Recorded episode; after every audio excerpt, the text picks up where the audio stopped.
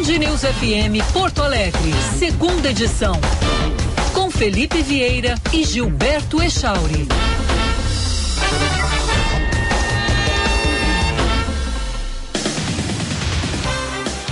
Bom dia, 11 horas. Estamos iniciando a segunda edição desta segunda-feira. Bom dia, Gilberto Echauri. Bom dia, Felipe. Bom dia para os nossos ouvintes. Manhã de céu nublado em Porto Alegre, 23 graus a temperatura e tem chuva prevista para o longo da segunda-feira. Vou procurar não ser arrogante, vou procurar não ser. Também não, não vou ser humilde, obviamente.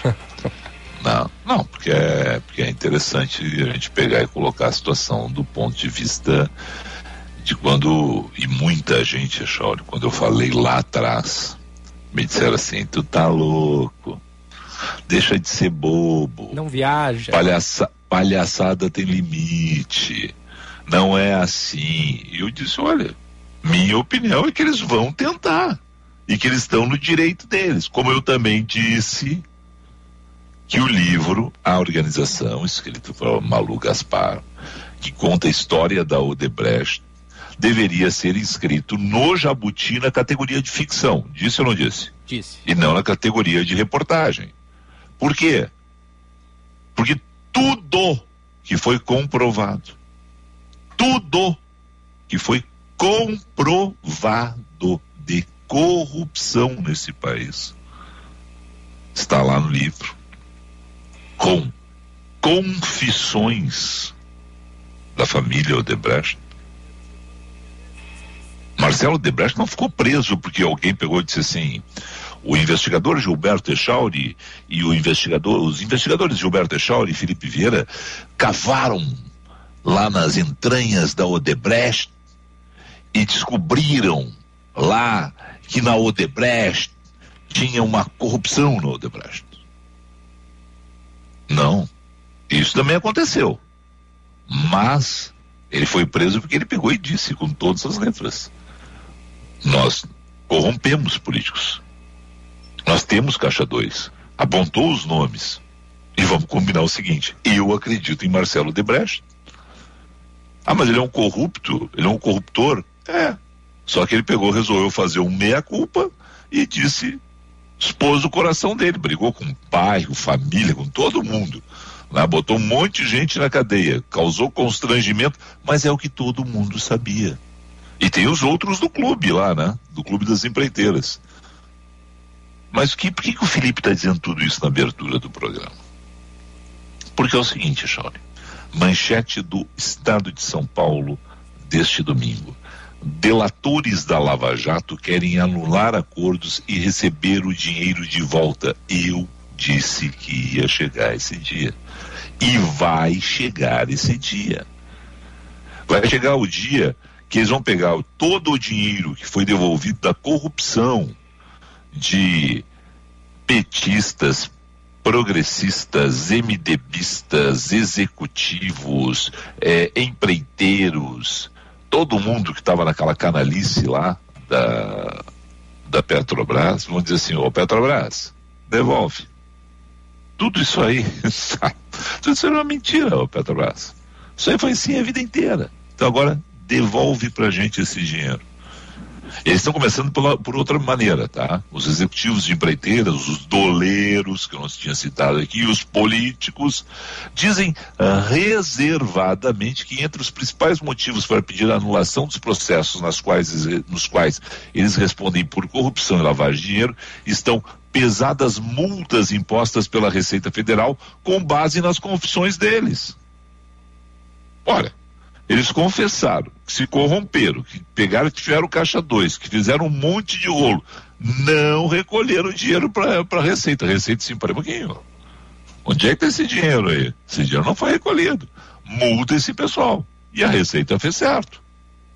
Para os delatores, as multas da Receita extrapolam os valores acertados e descumprem termos que definiam os montantes a serem devolvidos no escândalo de desvios da Petrobras.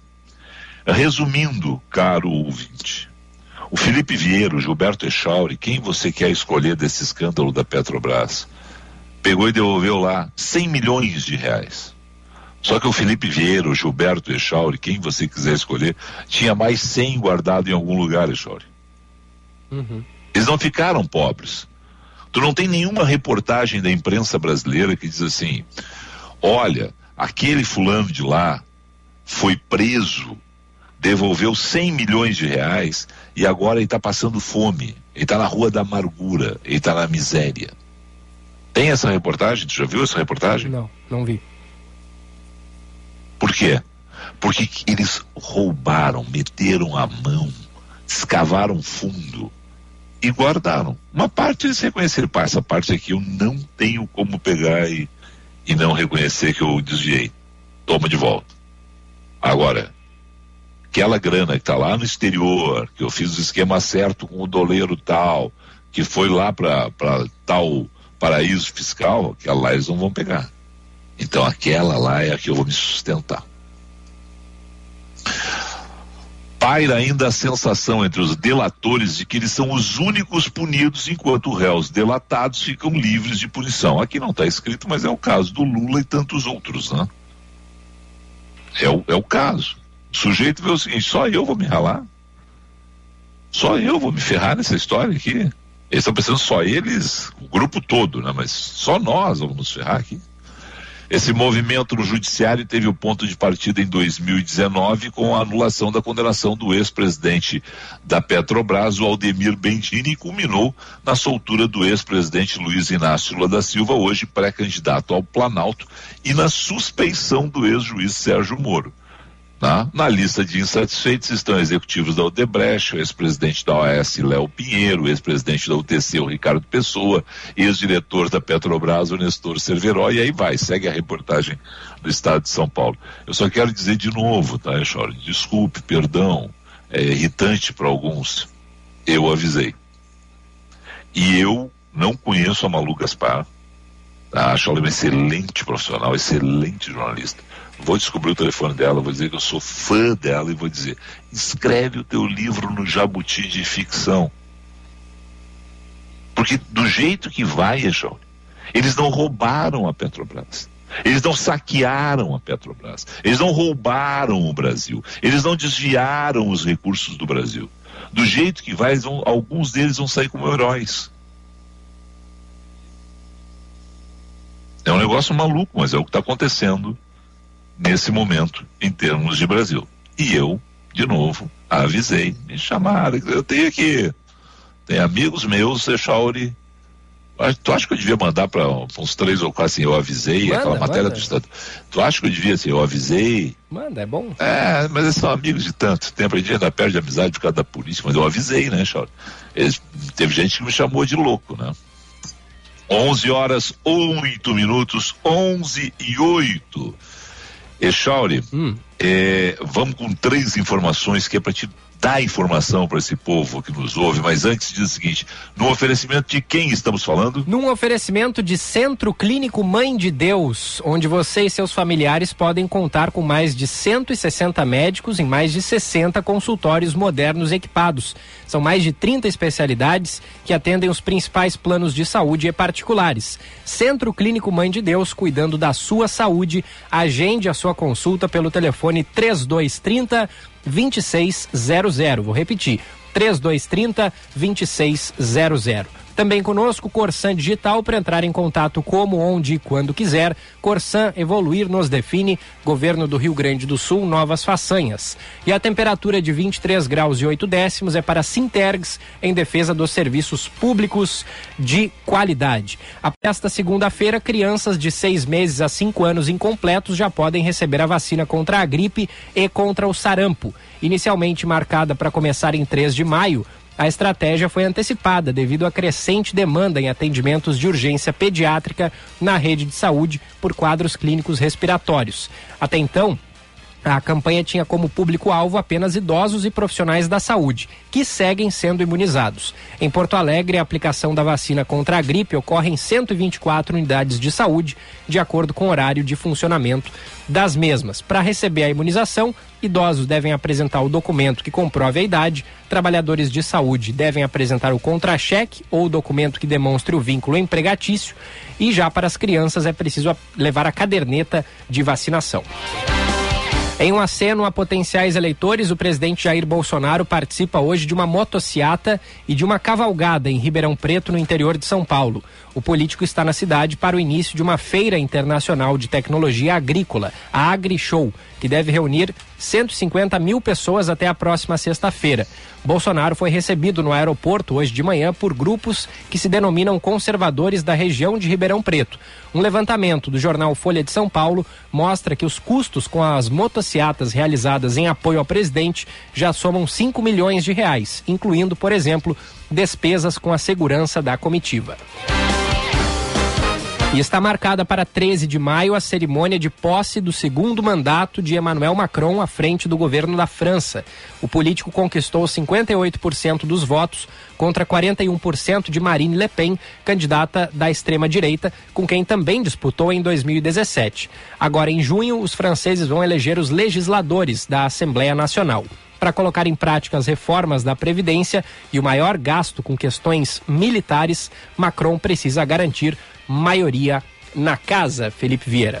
O Paulette já está aqui no estúdio. E eu não e sei. O Josh, e o Josh. E o Josh já está com a gente. Já está com trânsito, né? E o Josh ainda não. Daqui a pouquinho. Ainda não, então, então vamos lá, vamos falar dessa maravilha da dupla Grenal, dois jogos fantásticos, duas vitórias arrasadoras. Então foi bem assim, mas tudo bem, eu sou entusiasta, né, cara? Eu quero mais é. Para ser perfeito, Juventude tinha que ter vencido. É, exatamente, mas nada é perfeito na vida. Vamos lá então.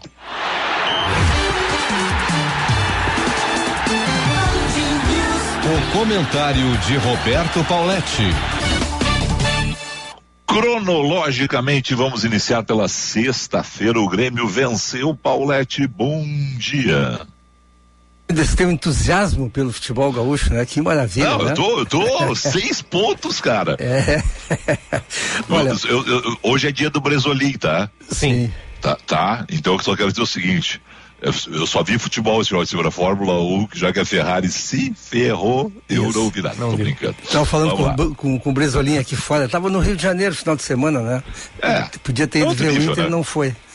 É outro nível, né? É outro Cara nível. pro- É, Olha, o Grêmio jogou, eu não sei se tu viste o jogo. Vi. Olha, o Grêmio jogou como tem que jogar um time grande. Jogou todo o tempo pra frente. O Diego Souza, eu usei até uma expressão, o Diego Souza, ele, ele chamou o sol pra si, deixou os outros na sombra, tipo, deixa que eu resolvo. Vocês façam o que vocês sabem fazer. Esse peso que estava demasiado na cabeça de alguns jogadores, como Elias, como o Campas, que não conseguiam ser protagonistas.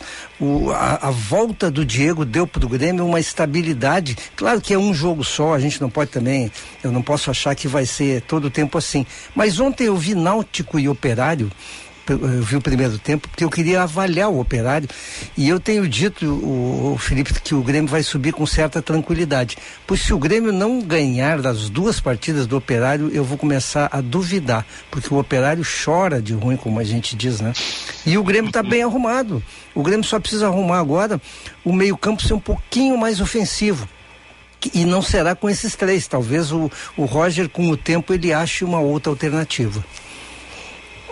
É, eu acho que sim. Agora tem um negócio também, tá? Ô, Chauri, Oi, desculpe, diga, hein?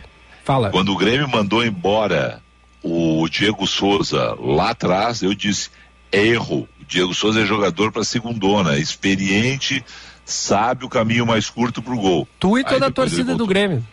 Não, não, não, não, não. Ah, Teve gente evidente. que deu graças a Deus. Teve gente que deu graças a Deus. Diego Felipe- Souza é o perfil da Série B. Tu viste o terceiro gol do Diego, um jogador de 36 anos? Os caras dizem, ah, ele tá velho. Não, velho tá o Jeromel, que tem, é mais velho que ele. O- o- ele pulou, ele pulou pelo menos uma cabeça acima de um zagueiro. De um zagueiro de 27 anos. O, o Diego, ele é um talento nesse aspecto. E o Grêmio, tu tem toda a razão. O Grêmio cometeu um erro, mas também tem que se aplaudir que voltaram atrás, né? O Denis voltou Acertou. atrás e trouxe de volta o cara que tá, vai resolver o problema do Grêmio. Não, é bem isso. Mas eu, eu, eu disse aqui, assim, cá, se tem um cara nesse grupo todo aí que tem perfil de Série B para chegar, jogar, tal, foi, era o Diego Souza. Eu, É, claro. eu achava isso, apostava nisso lá no, no início. É, Paulette, o Inter me parece mudou assim, não é nem o, o time em si, o time era muito parecido, mas mudou a atitude também, né? Olha, o, também isso. o- eu gostei muito do- de, de algumas situações. Por exemplo, o Edenilson voltou para sua posição, que é, o- que é um meio-campista ao lado do volante. Esse é o lugar dele. E ele virou o dono do time de novo, como ele sempre foi. Primeiro ponto é esse. Outro ponto que eu acho muito importante, o Mano Menezes jogou com 4-4-2. Ele pegou o Depena, que a gente sabe que é um jogador que está dando resultado Jogou bem, hein? jogou bem de novo, mas ele foi um meio-campista, ele não foi um atacante. Lá na frente, ele botou o Wanderson, que até mostrou que tem muita qualidade, apesar de ter cansado, como um ponto esquerdo, entre aspas, né? E depois ele entendeu que o Wesley Moraes, por mais esforço que ele faça, eu sempre ressalto, ele se esforça, mas ele não tem capacidade. Aí botou um centroavante lá, o Depena deu um passe para ele, não foi um cruzamento, né? Mas o alemão estava ligado no jogo. Então, essas Se pequenas- antecipou do zagueiro, né? é, e o principal para mim, Gilberto Felipe, ele trouxe o Moledo de volta para a zaga. É. Olha, eu fico pensando que o Cudê botava o Zé Gabriel e deixava o Moledo no banco, que o Medina não escalava o Moledo.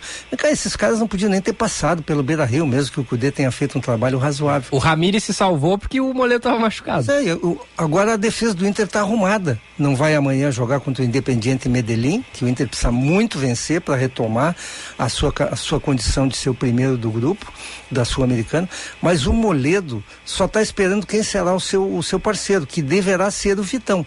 Não vai ser o mercado, né? O mercado eu, eu vou convidar para jogar segunda-feira comigo, na minha turma lá. Boa. Ele é quase um ex-jogador, né? Boa.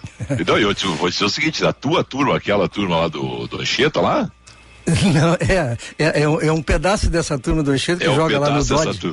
No Dodge Isso. Cidenda, e uma outra que joga aqui perto da. Tu vai saber, aqui na, na Cristiano Fischer, atrás da. tá, tá. né? eu quero dizer o seguinte, o mercado vai jogar, com vocês ele joga 45, ele não volta pro segundo tempo, vocês É, são mais e- intensos E o, que ele. e o Paulette, se for adversário do mercado, bota a bola na frente, passa por ele e o mercado não busca. Não, ele vai me Não dar uma busca. chegada, que é o que ele melhor faz, né? Sim, vai, vai te jogar lá na tela. jogar na tela, Ô, claro. Ô, Paulette, tudo isso aí que tu tá dizendo ainda em, em termos de Inter, tá?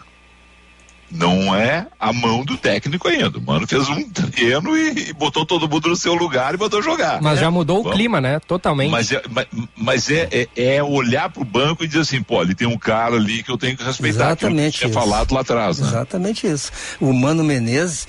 Bom, quais são as duas missões básicas de um treinador? Escalar bem e mexer bem. Isso o Mano fez. E esse detalhe que tu estás falando, que o, que o, o já falou, o jogador do Internacional, nos últimos três treinadores, ele olhava pro treinador e dizia, pô, eu sou maior que esse cara. Já ganhei mais que ele, eu tenho mais relevância, tal, tal, tal. Não é por arrogância, é por comparação, né? Agora eles olham pro Mano e dizem, não, com esse aí eu vou ter que jogar. Porque esse aí é chefe. Os outros é, tentaram ser parceiros. E isso foi uma diferença anímica muito importante no jogo contra o Fortaleza e agora contra o Fluminense. É, exatamente. Eu acho que sim. Agora, tem uma situação aí que é, no caso do Inter, é emergencial. Se ganhar o jogo da Sul-Americana, volta para a competição. Vai ter que torcer para o resultado paralelo, só sai um do grupo, né? Mas volta para a competição. Se empatar, fica só com o Brasileirão mesmo Isso. em 2022. Né? Até porque se ganhar, depois tem dois jogos em casa para decidir, né? Uhum. Então o, o Internacional ele toma um outro rumo dentro da Sul-Americana e, e eu creio que se vencer amanhã desse Independiente Medellín, ele vai ser o primeiro do grupo, porque o time está se arrumando e ainda, olha, É. uma dúvida só que eu, antes de encerrar aqui, uma dúvida. Onde é que vão jogar o Tyson e o, e o Alan Patrick, que, que não são jogadores de entrega? Porque o time que o Mano botou em campo é um time que se entregou todo o tempo. Correram, pressionaram. O, o Tyson e o Alan Patrick não são esses jogadores. Eu estou até curioso. Claro que o Maurício deve ser o ficha 1 para sair.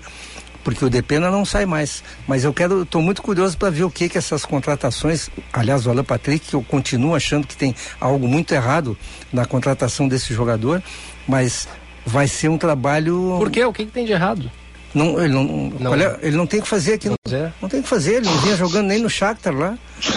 É, que, que tá uma barbada pra trazer jogador da Ucrânia agora, né, Felipe? Mas não por 15 milhões de reais. O Inter né? trouxe esse aí. Nem por 3 milhões de dólares, tu acha que vale? É, aí é demais, né? Tem que jogar. Não, não, não. O que, que o cara vai fazer? Pô, tem a Orla ali, cara, tem o embarcadeiro, tá uma maravilha, Porto Alegre. O cara sai do Beira Rio caminhando. E herdou é um a 10. espetáculo. Herdou a 10 do Alessandro, hein? O Alan Patrick. Ah, mas tá... É, é, é, Paulette.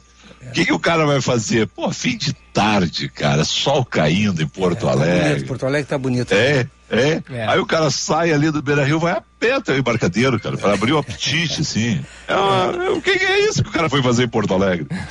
Esse- Abraço o pra vocês até dois. amanhã. É, amanhã. rapidinho, ô Felipe, eu só Ah. queria falar, o Juventude ontem desperdiçou um pênalti, Ah, né? o Paulette. Em casa. Olha, por favor. Eu vi, eu vi, eu, eu, sou, eu torço, eu sou eu, caxiense, eu torço pro Caxias lá, mas eu quero muito, eu me dou muito com o presidente do Juventude. O Juventude ontem desperdiçou uma oportunidade muito, muito rara de ter, de, de pontuar fora de casa, porque o time do Juventude também está se arrumando. E essa, essa derrota, o Juventude tem um pontinho, está na zona do rebaixamento e já tem times com sete pontos. Pode parecer pouca diferença, mas tu tens que ganhar duas partidas e eles perderem duas partidas para tu recuperares. É. Então foi muito ruim essa derrota do Juventude. O empate havia sido bom contra o São Paulo. Eh, Pela Copa do Brasil, eu até achei que o Juventude deu uma encorpada. Mas essa derrota pro Cuiabá, É. que é adversário direto para não cair, foi terrível para a pretensão do Juventude. Vamos seguir torcendo, né? É um abraço para vocês. Muito. Abraço, Abraço.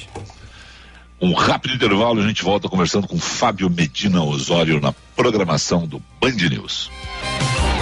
No Centro Clínico Mãe de Deus, você e seus familiares podem contar com mais de 160 médicos, altamente qualificados em mais de 60 consultórios modernos e equipados. São mais de 30 especialidades médicas que atendem os principais planos de saúde e particulares. Nosso compromisso é com a sua saúde e dos seus familiares. Afinal, saúde é o centro de tudo. Centro Clínico Mãe de Deus, cuidando da sua saúde. Agende sua consulta pelo telefone 3230 2600. A Corsan está mais digital para você entrar em contato onde, quando e como quiser. No nosso site ou app é possível acessar segunda via, informar vazamentos, parcelar dívidas, informar falta de água e muito mais, sem sair de casa a qualquer hora do dia. Acesse nosso site ou baixe o app Corsan. Corsan, evoluir nos define. Governo do Rio Grande do Sul. Novas façanhas. O tempo está se esgotando e a paciência dos servidores públicos também. Governador, chega de descaso com quem trabalha para atender as necessidades do povo gaúcho. Os servidores do estado já perderam mais de 50% do poder de compra em quase oito anos sem reposição da inflação. Não aceitaremos migalhas como proposta de acordo. Pode ter certeza. Sem plano de carreira e reposição das perdas inflacionárias, sua reputação vai azedar de vez. Campanha do Sintergues, Sindicato dos Servidores de Nível Superior do Rio Grande do Sul. A Car House apresenta um novo jeito de comprar o seu Toyota. Chegou o consórcio Toyota. Com ele, você pode comprar carros novos ou seminovos. Tem até 84 meses para pagar e conta com vantagens exclusivas que sua Toyota pode oferecer, como o Cashback Toyota, em que recebe uma parte da carta de crédito como benefício para você.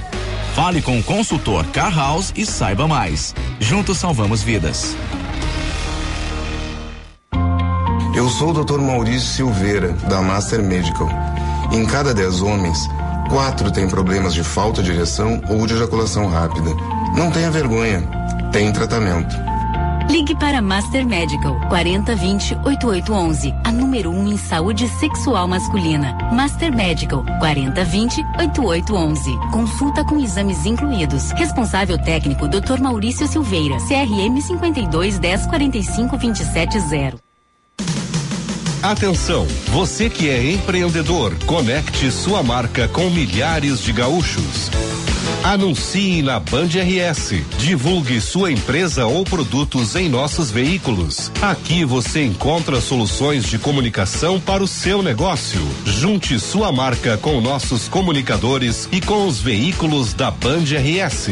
Para saber mais, ligue 51 21 0104 14 ou envie um e-mail para comercialrs@band.com.br.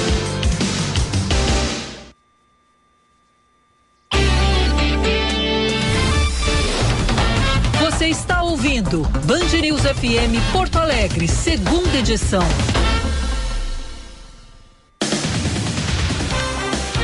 Onze horas 25 minutos, onze e vinte e cinco a hora certa da Band News. Vamos com o trânsito rapidinho antes de conversar com Fábio Medina Osório, ex-advogado geral da União e também do Ministério Público do Rio Grande do Sul, hoje trabalhando na advocacia seu caminho. 11 e 25 Josh Bittencourt, bom dia. Muito bom dia, Felipe, Gilberto. Uma ótima segunda, bom começo de semana a todos aqui na Band News. Atenção para obras de requalificação asfáltica afetando o trânsito agora na região do bairro Moinhos de Vento, na Zona Norte. Tem bloqueio total na rua de Narte Ribeiro e os agentes da IPTC agora orientando os motoristas para o desvio que acontece pela rua Hilário Ribeiro. Os motoristas devem redobrar atenção agora na região. Outro ponto com alerta é no cruzamento da Silva Jardim com a rua 24 24 de outubro, onde os semáforos estão fora de operação. E o içamento do vão móvel da Ponte do Guaíba, que estava previsto para as 11 horas, acabou sendo alterado para as 11 e meia da manhã. Portanto, atenção para quem faz o deslocamento entre a capital e a região das ilhas.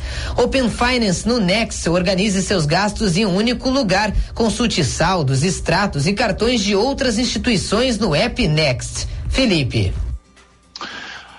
Fábio Medina Osório, ex-ministro-chefe da Advocacia Geral da União, ex-Ministério Público do Rio Grande do Sul. Bom dia, prazer em conversar com o senhor.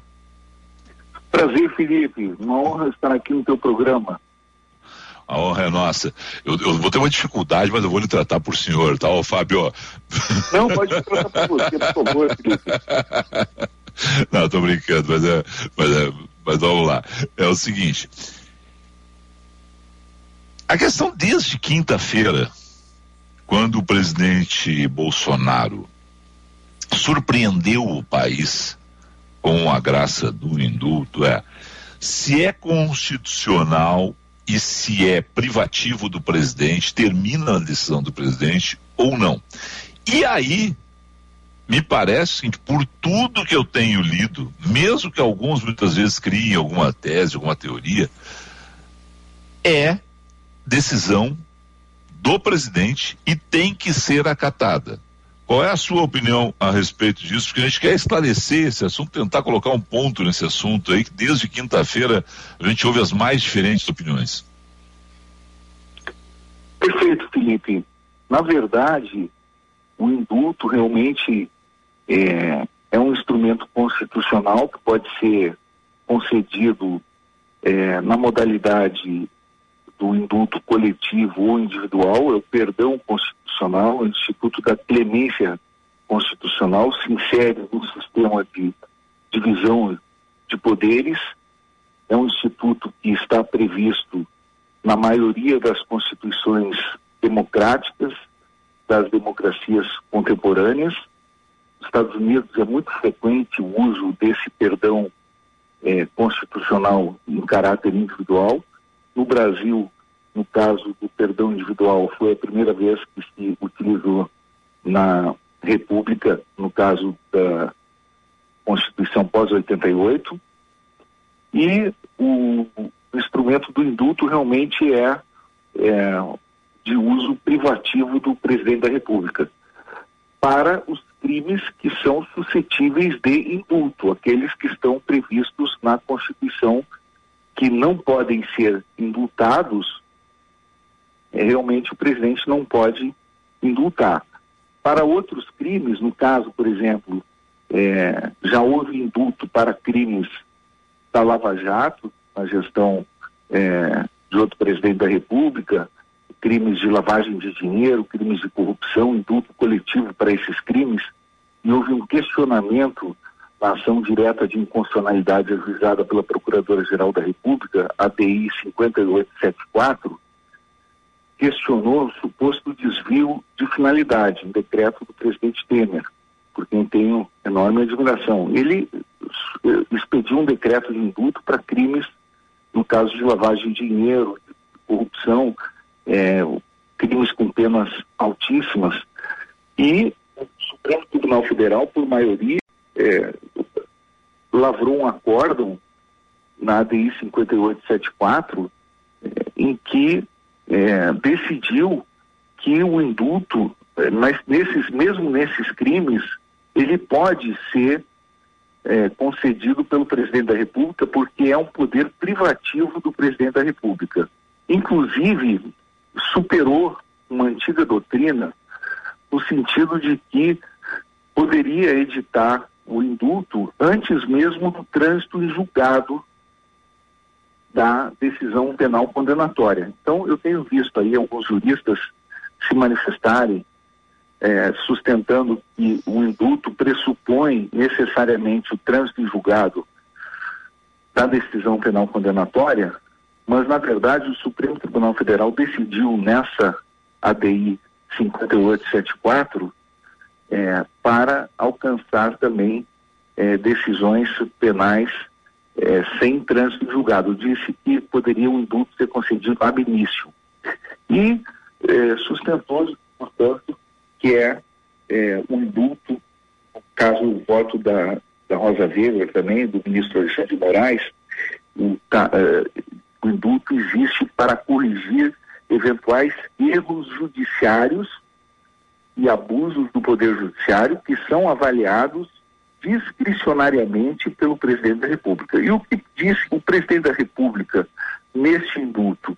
Ele fundamentou juridicamente este decreto com base nesta ADI. A assessoria jurídica do presidente fundamentou este decreto de indulto com base neste precedente do Supremo Tribunal Federal.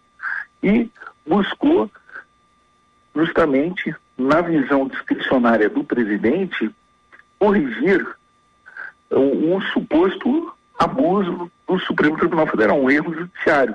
Quem é que avalia esse erro judiciário, no caso concreto? O chefe máximo do Poder Executivo. O Supremo pode discordar, a sociedade também, uma parcela da sociedade pode discordar dessa avaliação do presidente da República e aí avalia politicamente ah, o gesto do presidente da República, mas o presidente da República fundamentou o decreto de indulto com base em algumas considerações. Ele entendeu que o Supremo não aplicou adequadamente o devido processo legal nesse julgamento, e houve realmente muita controvérsia sobre o devido processo legal no julgamento do Daniel Silveira, é, com cujos atos eu pessoalmente não concordo com os ataques à ofensa da honra dos ministros do Supremo Tribunal Federal, mas houve de fato uma prisão em flagrante altamente controversa por ilícitos contra a honra que foram tipificados também de maneira muito problemática na Lei de Segurança Nacional. Depois houve a discussão sobre liberdade de expressão do pensamento e a incidência da imunidade parlamentar foi a primeira ocasião em que o Supremo julgou um deputado por crime de opinião quebrando a imunidade parlamentar sob o pretexto da incidência da Lei de Segurança Nacional. Certo. E, efetivamente, o presidente levou em consideração tudo isso e o impacto desse julgamento numa parcela significativa da sociedade, como se vê realmente a repercussão nas redes sociais. E tá. isso levou à conclusão discricionária do presidente sobre a é, necessidade do indulto, que é legítimo e é um poder privativo do presidente da República. E esse julgamento do Daniel Silveira, efetivamente, se nós considerarmos todas essas circunstâncias, abre um perigoso precedente na relação do parlamento com o poder judiciário, porque dissolveu a imunidade parlamentar do deputado, para é, proferir é, aquelas palavras em relação a outros agentes públicos, aquilo que deveria ser julgado interna corporis por quebra de decoro na própria Câmara, e a Câmara fazer o julgamento interna corporis, e enfraqueceu muito o Instituto da Imunidade Parlamentar. E essa foi a avaliação do chefe de outro poder. Então, quando é estruturado o sistema de divisão de poderes, e foi pensado lá atrás por Montesquieu, depois essa estrutura também ela é, vigora em outros países democráticos, não se tem a primazia de um poder sobre o outro, muito menos a primazia do judiciário. Se tem sim um equilíbrio entre os poderes. E por isso existem institutos como, por exemplo, eu fiz aí um, um comparativo com o caso do Batiste, a questão da extradição. É, a última palavra das, na extradição. Era, era, era, uma das perguntas que eu ia fazer aqui. É, exatamente. O caso Batiste tem semelhança com esse caso? Ele tem uma semelhança porque, embora sejam institutos diferentes, a extradição e o indulto, ambos têm em comum a esfera discricionária e a última palavra do Poder Executivo. No caso do Batiste, nós temos também ah, o desgaste do Lula, assim como teve aqui o desgaste do Bolsonaro perante uma parcela significativa também da opinião pública, nem sei se do ponto de vista político isso foi bom ou não para o Bolsonaro, não me cabe aqui avaliar, eu não sou analista político, mas o que eu quero dizer é o seguinte, muitos acusam Bolsonaro de ter beneficiado um correligionário, um aliado político. No caso do Lula também ele foi acusado de beneficiar um aliado político, um correligionário. Na época, o STF disse que o julgamento na Itália foi rígido, que poderia extraditar, ah, nas relações internacionais com a Itália, na verdade, o Brasil sofreu um desgaste. A Itália queria que fosse extraditado, Sim. mas o Lula, soberanamente, eh, entendeu que o Batista era inocente e que o julgamento na Itália não foi justo por uma série de supostos vícios jurídicos. E teve a atuação brilhante na época do então advogado, jurista, professor, que eu tenho enorme admiração por ele, eh, por todos os predicados pessoais, éticos e profissionais, que é o ministro Luiz Roberto Barroso. Sim. E que, então, embasou a decisão do presidente Lula, e negou a extradição. Na época, voltar uma decisão do Poder Judiciário ah. brasileiro. Mas uhum. ele apenas exerceu a sua competência constitucional, que é privativa do presidente da República. Inclusive, ele teve uma certa dificuldade na ocasião porque quando ele determinou a entrega do Batiste, o presidente do Supremo Tribunal Federal, na oportunidade, o César Peluso, ainda retardou essa entrega. Ele era presidente Sim. do Supremo e o Batiste ainda ficou preso um certo tempo. O ministro Roberto Barroso, que era advogado naquela uh, oportunidade, alegou que o presidente César Peluso estava cometendo uma espécie de golpe de Estado, porque não cumpria a decisão do presidente Lula. Então, o que nós estamos comparando efetivamente situações, é, embora institutos absolutamente distintos, eles têm como semelhança o poder discricionário do presidente da República, é a última palavra pertencendo certo. ao chefe do Poder Executivo.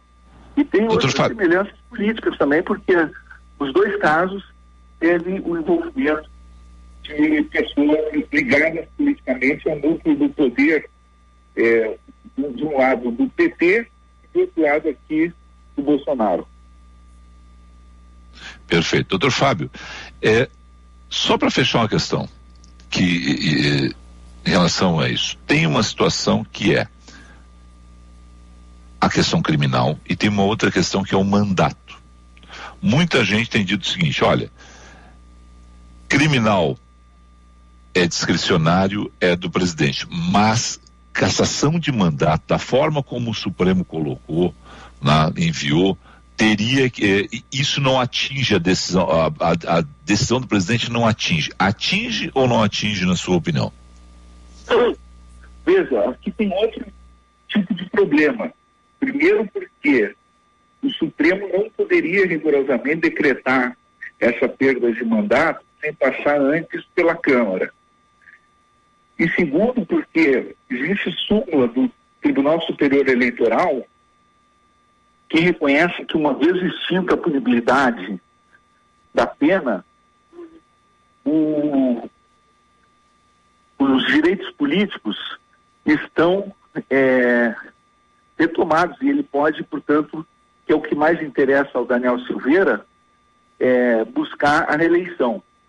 A questão da perda do mandato em si é, é secundária, mas a questão da perda do mandato é mais a relação da Câmara com o Supremo Tribunal Federal.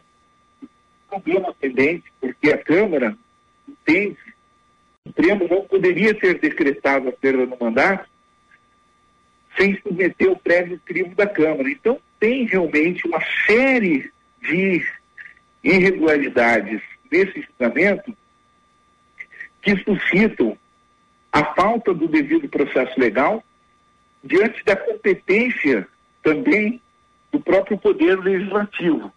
E, no caso, estejou o exercício da competência constitucional do presidente da República para realizar o poder de indultar. Esse poder de indultar, que pode ser realizado de forma coletiva ou individual, é um poder constitucional e que gera uma certa perplexidade porque juristas pensavam que a última palavra em matéria de apenamento estatal pertencia ao judiciário. Quando se vê que talvez com perdão constitucional fundamentado, existem limites implícitos na Constituição ao poder de indultar, como o próprio Supremo eh, deixa antever na sua jurisprudência, sem dúvida, esses limites implícitos não eh, permitem que se criem crimes não previstos na Constituição insuscetíveis de indulto, porque isso feriria o princípio da legalidade penal, que é o princípio que é, vem à raiz dos direitos humanos, dos direitos fundamentais previstos nas constituições democráticas. Mas os limites implícitos podem traduzir uma interdição à arbitrariedade do presidente. Por exemplo, ele promoveu o auto-indulto. É um princípio da impessoalidade, como limite implícito na Constituição. Se ele próprio fosse condenado por um crime, ele não poderia promover um auto-indulto. Dependeria, então, de um indulto do vice-presidente. Isso poderia ser um limite implícito na Constituição. Ou ele não poderia promover um indulto dos seus filhos, ou de algum grau de parentesco com analogia em função do nepotismo. Poderia ser também um limite implícito na Constituição. Ter que delegar esse poder de indultar ao vice-presidente. Mas os limites implícitos não permitem criar normas materiais para é, gerar novos tipos penais e suscetíveis de indulto. Então, o crime cometido, os crimes cometidos pelo Daniel Silveira são, sim, passíveis de indulto. Certo. Outro limite implícito é que se exige algum tipo de fundamentação no indulto. E o presidente também cumpriu com essa exigência constitucional. Ele fundamentou o decreto de indulto. Então, o decreto de indulto é rígido. E ele atende os pressupostos da ADI é, 5874. O que alguns especulam é que o Supremo Tribunal Federal poderia mudar a jurisprudência para passar a exigir, por exemplo, o trânsito julgado agora. Isso certo. seria absurdo, seria um casuísmo do Supremo Tribunal Federal para tentar primeiro, né? prejudicar o presidente da República. Não seria o primeiro, né? Casuísmo do, do Supremo Tribunal Não, Federal, né? Primeiro casuísmo do, do, Supremo, mas o Supremo esticaria muito a corda e a tá. tensão tá. entre os poderes da República e prejudicaria, sim, a separação de poderes e talvez a houvesse gente... aí uma reação institucional mais forte, partindo do Congresso, partindo de outras instituições, porque o casuísmo e a atuação emocional ou política do poder de Estado, como o Supremo Tribunal Federal, desmoraliza o próprio poder. E aí, efetivamente, acaba prejudicando a democracia brasileira. Doutor Fábio, eu, eu, a gente explodiu o tempo aqui já. O Echauri tem uma pergunta, eu só tenho uma colocação, mas eu, vamos com a pergunta do Echauri. É, eu só queria é, saber é, direitinho, doutor, é, se não esbarra também no desvio de função, porque eu estava vendo aqui que uma outra possibilidade né, de interpretação contra esse indulto é justamente que não, Bolsonaro o, o é indireto. função não ocorre. Ele é indiretamente envolvido, né, já que o deputado é seu aliado. E, e aí ele estaria é, decidindo em, em, interesse próprio, né? Isso não, não, não esbarra né, na questão do desvio de função, então? O desvio de função, ele seria uma decorrência do limite implícito na Constituição que poderia se materializar se ele promovesse o chamado autoindulto, ou, ou, por exemplo, se ele cometesse um crime e se autoindultasse, ou se ele indultasse um filho seu ou um parente seu. Uhum. Isso não está previsto na Constituição como proibido, mas se poderia construir uma teoria do desvio de finalidade a partir do malferimento ao princípio da impessoalidade administrativa. No caso, é, por exemplo, o paralelo com o Batista, Batista também teve negada a sua extradição e era um aliado político do presidente da República, no caso do Lula. Isso não teve nenhuma pertinência lógica em relação à proibição do Lula negar a extradição do, do Batiste.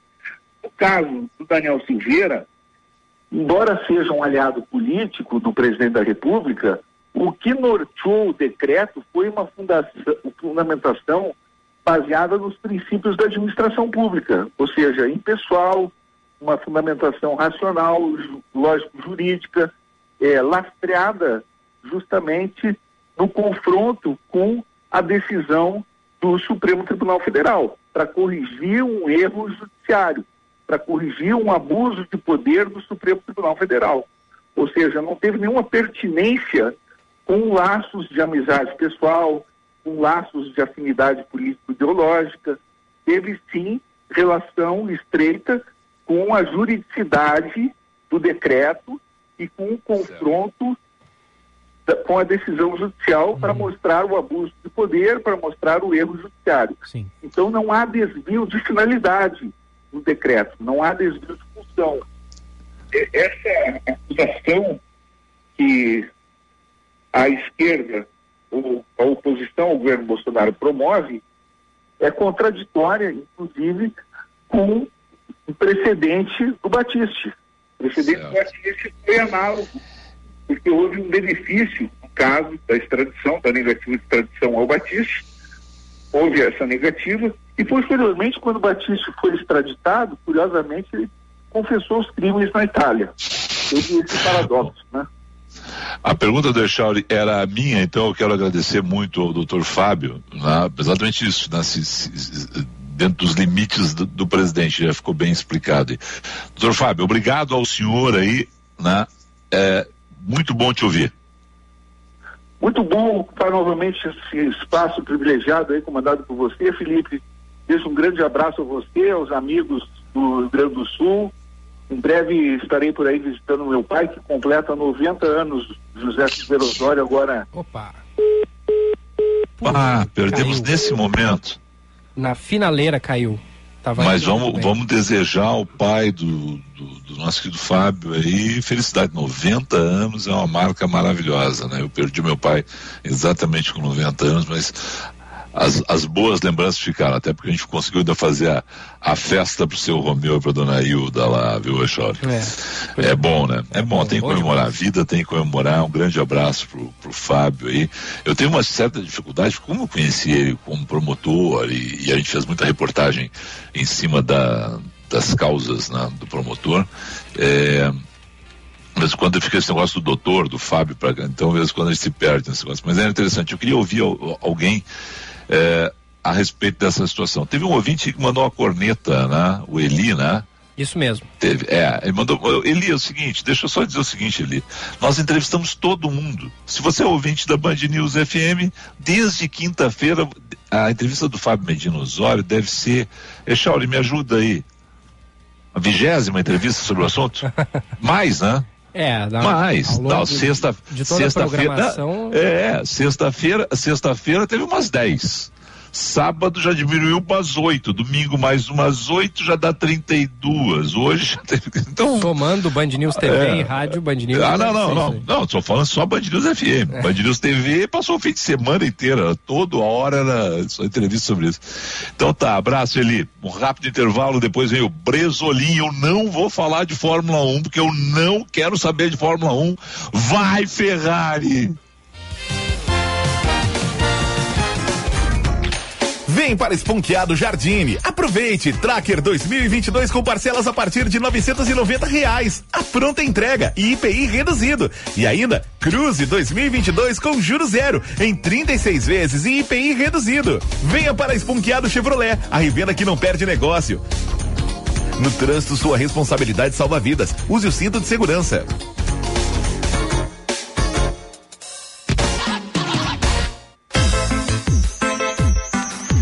IESA apresenta Fiat Mobi com condições imperdíveis. Parcelas de 999 reais. A melhor avaliação do seu usado. E pega.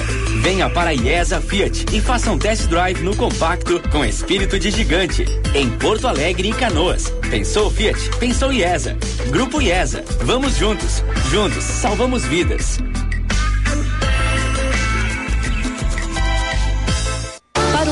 Você, uma nova Volkswagen. Confira na Panambra, T-Cross automática à pronta entrega com IPI reduzido e parcelas a partir de 653 reais, com entrada mais parcela residual. Venha fazer um test drive. Acesse www.panambra.com.br e aproveite esta e outras ofertas. Aproveite, é a sua oportunidade de ter um Volkswagen zero quilômetro. No trânsito, sua responsabilidade salva vidas. Volkswagen. Está ouvindo Band News FM Porto Alegre, segunda edição. Agora na Band News, Band Motores, com César Bresolim. Oferecimento Esponquiado Jardine, a revenda que não perde negócio. Oficina Panambra, referência em qualidade e preço justo. E Grupo IESA, vamos juntos. Espetacular esse Bresolim. Bresolim é o seguinte, ó. Fala, Só deixa eu dar um recadinho. José Silveira Osório, pai de Fábio Medina Osório, de 90 anos, dia 27 de abril. Perguntei a ele aqui pelo zap, aqui, tá bem? Então, felicidades antecipadas a ele, parabéns à família Osório, porque é uma glória a gente poder comemorar 90 anos de um parente.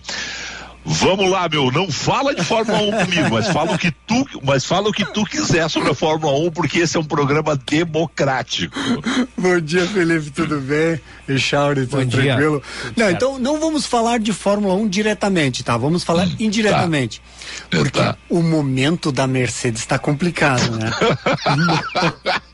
o inferno austral, né? Pô, meu, te dizer. cara. Mas olha só, eu quero pegar o gancho da. Tem algo pior que a Ferrari, tem o Hamilton lá atrás, lá, que, que é isso, cara? Como é que muda tanto de um ano pro outro, Como né? muda, né? Pra te ver Meu que Deus. equipamento é fundamental, né, Felipe? É, né? É verdade. Pois é, eu quero pegar o gancho justamente, né, desse momento delicado da Mercedes na Fórmula 1 para falar de uma estratégia interessante da Mercedes, mas nas ruas, viu, Felipe?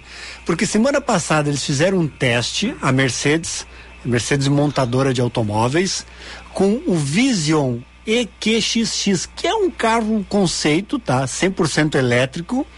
E eles conseguiram fazer mil quilômetros com uma carga apenas de bateria. Então eles rodaram por Alemanha, Suíça, França e Itália. Num, Um roteiro aí. Num roteiro bom. Já dava para fazer algum. tomar um vinho bom, né?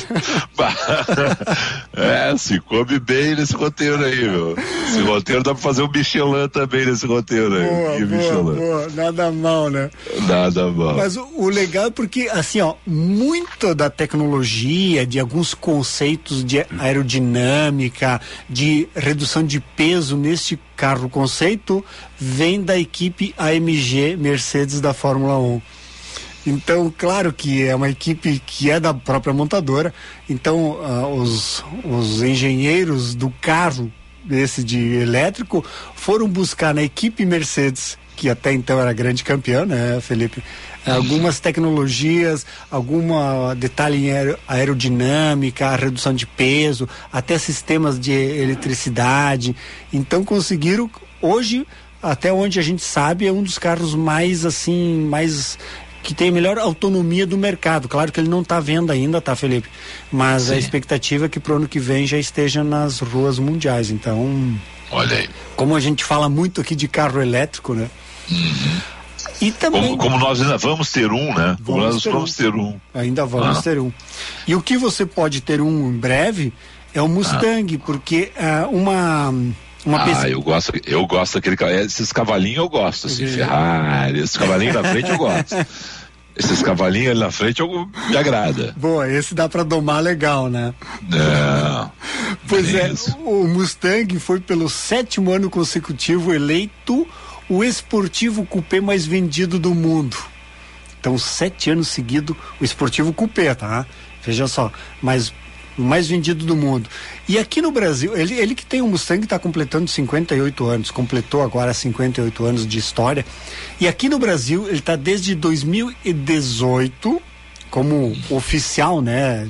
Represent, venda oficial da, da Ford e 2.300 unidades para te ver que tem muito Mustang rodando por bah, aí. É um espetáculo. Né? E olha, o preço é aquilo, né, Felipe? 500 é, e poucos. Não é pra, não é para nós, né? não é para nós, não, mas tudo bem. É. Tem, tem esse pessoal que tem dinheiro, quer investir num grande carro e, e mais do que um grande carro, é um ícone. E, esse é aqueles carros assim, que a gente chama de ícones da indústria automobilística. Ah, é um ícone, realmente. É, não, é um carro fantástico que tem um, né, uma história maravilhosa. Então, realmente, e um ronco do motor V8, né, Felipe? É que contagia. Aí quando fala, quando fala o motor ali é o seguinte, né? ele fala alto. Fala. A gente... aí, aí é. Não, é, é, inclusive pessoal, a gente sempre comenta aqui de elétrico, elétrico, e as pessoas nos questionam, né, Felipe? Puxa vida, mas o elétrico não tem o ronco, por exemplo, de um V8, né? Não tem aquela sensação, aquele na, no ouvido, aquela música de um motor a combustão, né? Então, são outros outras tendências, né? Outra realidade. Mas o Mustang é o carro hoje sim um dos mais desejados do Brasil, tanto é que a Ford toda todo lote que ela traz para cá, ela vende quase que de imediato. É, que é, é, é ícone, né? Aí é. você trabalha com ícone, é aquela coisa assim, o que que tu quer? Puta, eu gosto do Mustang, eu gosto da Ferrari, eu gosto do Porsche, né? Uh, eu gosto do Fusca tradicional, aquele Fusca 66, é o meu sonho de consumo, eu quero ter um Carmanguia, né? Eu quero ter um não, mas é isso, né? Você, porque são, às vezes quando a pessoa diz assim, não, mas o ícone é só aquele carro de um milhão de reais. Não, não, não. O, o, Fusca é um ícone. É. Sem dúvida. Não, o Kombi, Fusca é um né? ícone. A Kombi. A Kombi é um ícone, é. né? Quer dizer, você tem essas coisas assim que, que extrapolam a indústria, né? Que as pessoas são objetos de desejo das pessoas. Por sinal, Kombi. Eu estava eu tava lendo uma matéria alguns dias. Não fazem Kombi, mais, né? Não. Não, não a, mas a vem Kombi a agora é Kombi elétrica, né? Não, mas a Kombi agora é o seguinte, ó, hum. as que existem, os estrangeiros estão vindo comprar no Brasil é, por um caminhão de dinheiro. Eu, Felipe... eu, eu, vi uma reportagem sim, de alguém que importou, importou uma Kombi para a Austrália, um negócio assim, porque lá não existia mais Kombi, o cara achou uma no Brasil e ele pagou um caminhão de dinheiro pela Kombi aqui e um caminhão de dinheiro para fazer o transporte para lá. Sabe que há já alguns, alguns anos a Kombi, o que tem de Kombi no Brasil foram todas exportadas. Isso, o, pessoal, o pessoal vinha para cá, ou levava a Kombi do estado que está, ou fazia a restauração aqui. Inclusive tem o Luiz Tedesco, que é de, de Floripa, que é um piloto de rally, que ele é especialista, ele acha as Kombi tudo por aí, faz a restauração é e vende para o exterior. Eu acho que foi isso aí que eu li. Mais de 100 mil dólares. Exatamente isso aí. Um, um sujeito, um sujeito que é caça-kombi. Exatamente, exatamente, isso aí. Isso. Trataram ele como dessa forma. E aí ele só vende, ele está vendendo tudo por a 100, a 100 mil, né? E 100 mil dólares. dólares. Então é que. Sim, sim 500 mil reais. É, aí tá. Te ver. Aí, aí o sujeito paga os 500 mil reais pela Kombi e paga o transporte, Isso cara, para chegar na. Austrália. É, É, isso aí, que, foi isso aí que eu li, exatamente isso aí. É, é. Olha, olha o que é loucura, cara. Olha o que é loucura. Alguns anos atrás, o Kombi era só pra, né, levar Pô. produtos na Ceasa, entre aspas, né? É, mas é isso, né? O cara tá com a Kombi dele ferrada. Vou dizer uma. O, o Meneghetti teve uma, queria porque queria ter, não sei se ainda. se ainda Sério? tem, mas- não, não, não. Uma rural. Mene- eu não Ah, sei tá. se ainda tá com essa rural. Ele queria porque queria ter uma rural. Ele comprou a rural, não sei se ele tá com essa rural ainda. Mas os, não, mas porque e muitas vezes é isso, né? O- É, o, é o desejo, o pai da gente teve, né? Um tio teve, o avô teve, né? A, o vizinho teve. A gente fica com aquele negócio assim, pô, ainda vou ter esse carro. Eu, eu por exemplo, ainda vou ter um carmanguia, cara. Eu ainda vou ter legal, um que carmanguia. legal, Eu ainda vou ter um carmanguia. Eu ainda vou. Não sei quando, mas eu vou ter. Sabe que o Meneghetti nesse, nesse perfil, né, de 4x4, enfim, agora ele tem um Bronco, né? Ford Bronco, né? Olha aí, ó. É. Viu só? O homem é forte, isso aí, o homem é forte. Não, o homem, o homem gosta, o homem gosta de carro forte. E tu vê que aí, aí é coerência, né? Porque Exato. Bem ou mal é uma evolução, né? A rural era exatamente, né? Era o Willis, Ford, e aí vai, né? Exatamente. E aí vai, vai, vai, e chega nesses 4x4 agora da Ford. Meio-dia, gente. Tá bom, meu campeão, ótima semana. Abraço, Pra você também. Oi, Chauri. Diga. Espetáculo, hein? Começou às 11 e terminou ao meio-dia. Tchau pra ti. Tchau, Felipe. Até amanhã. Até amanhã.